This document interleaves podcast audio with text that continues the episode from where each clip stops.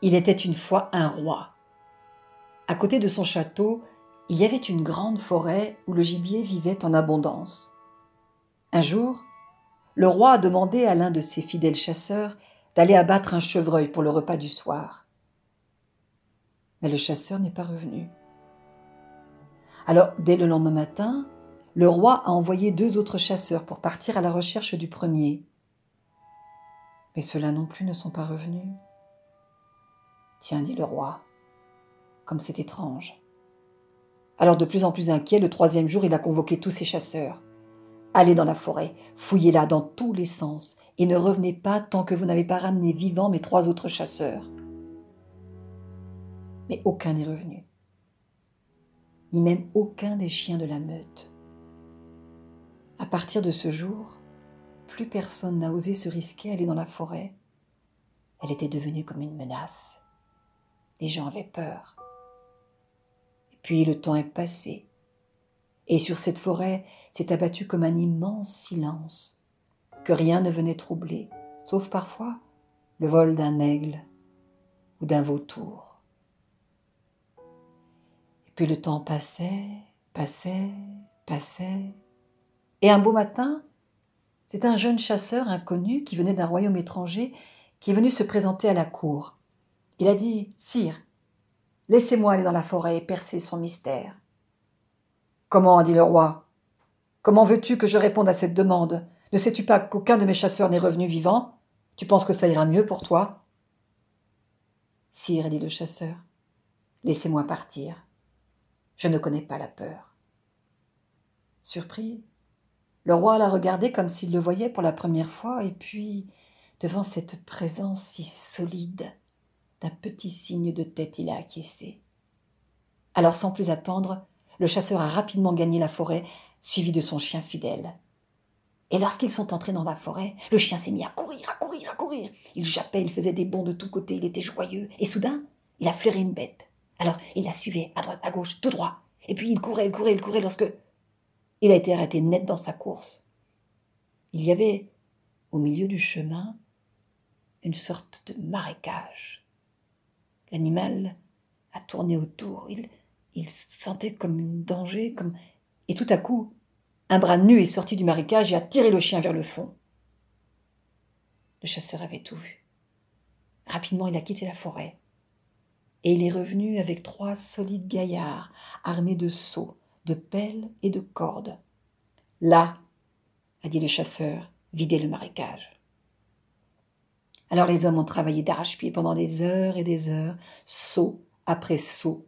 Ils ont vidé complètement le marécage.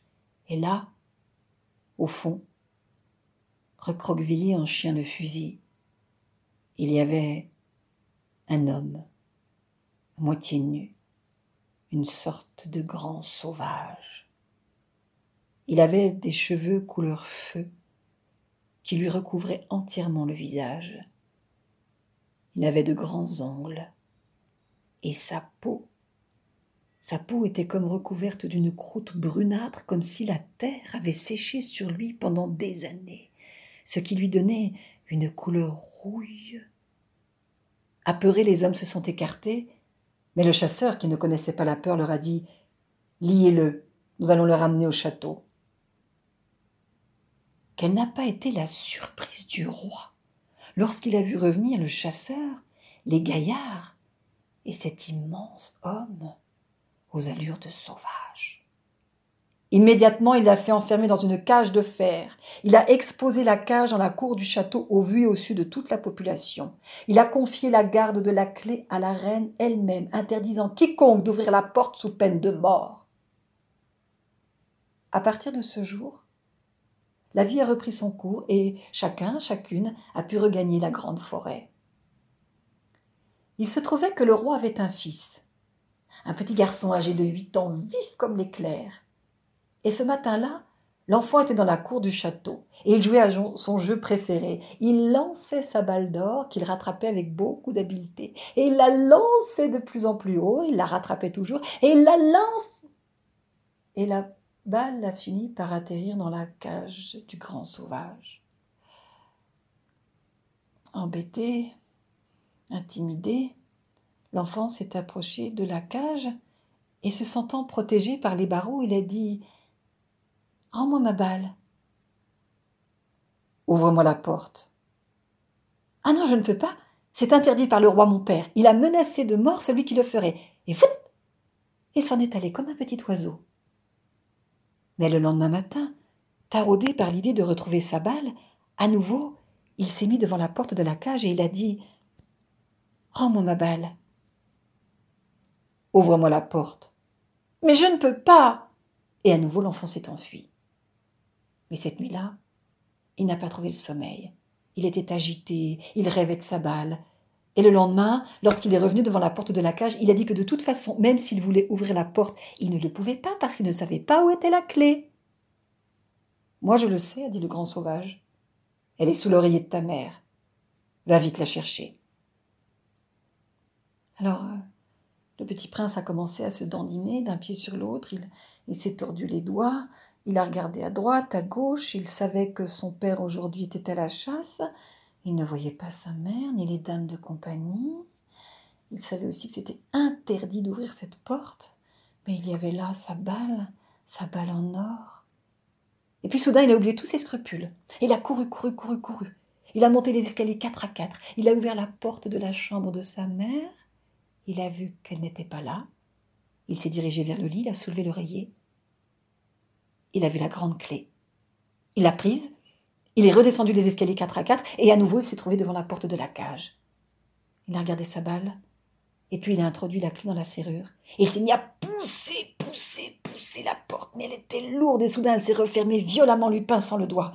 Alors il ne s'est pas découragé, il a poussé, poussé, poussé à nouveau, et la porte s'est ouverte en grand. Le grand sauvage était recroquevillé dans, un coin de la cage. Il s'est déplié. Il est passé devant le petit prince et il s'est élancé vers le dehors. Mais le petit prince venait de comprendre seulement maintenant ce qu'il avait fait. Et pris de panique, il a crié Attends Attends, ne t'en va pas Lorsque le roi va rentrer de la chasse, ça va être terrible.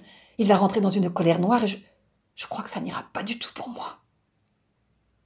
Le grand sauvage a stoppé net sa course.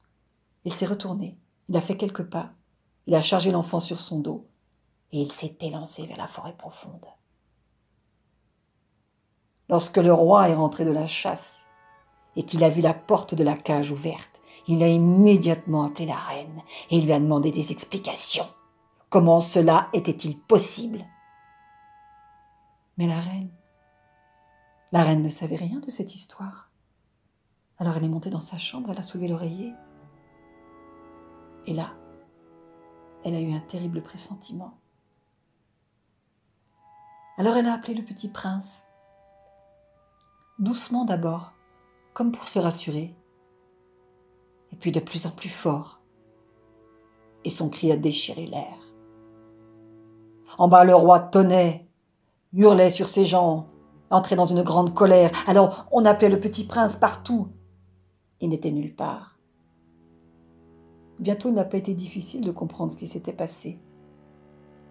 Le petit prince avait disparu.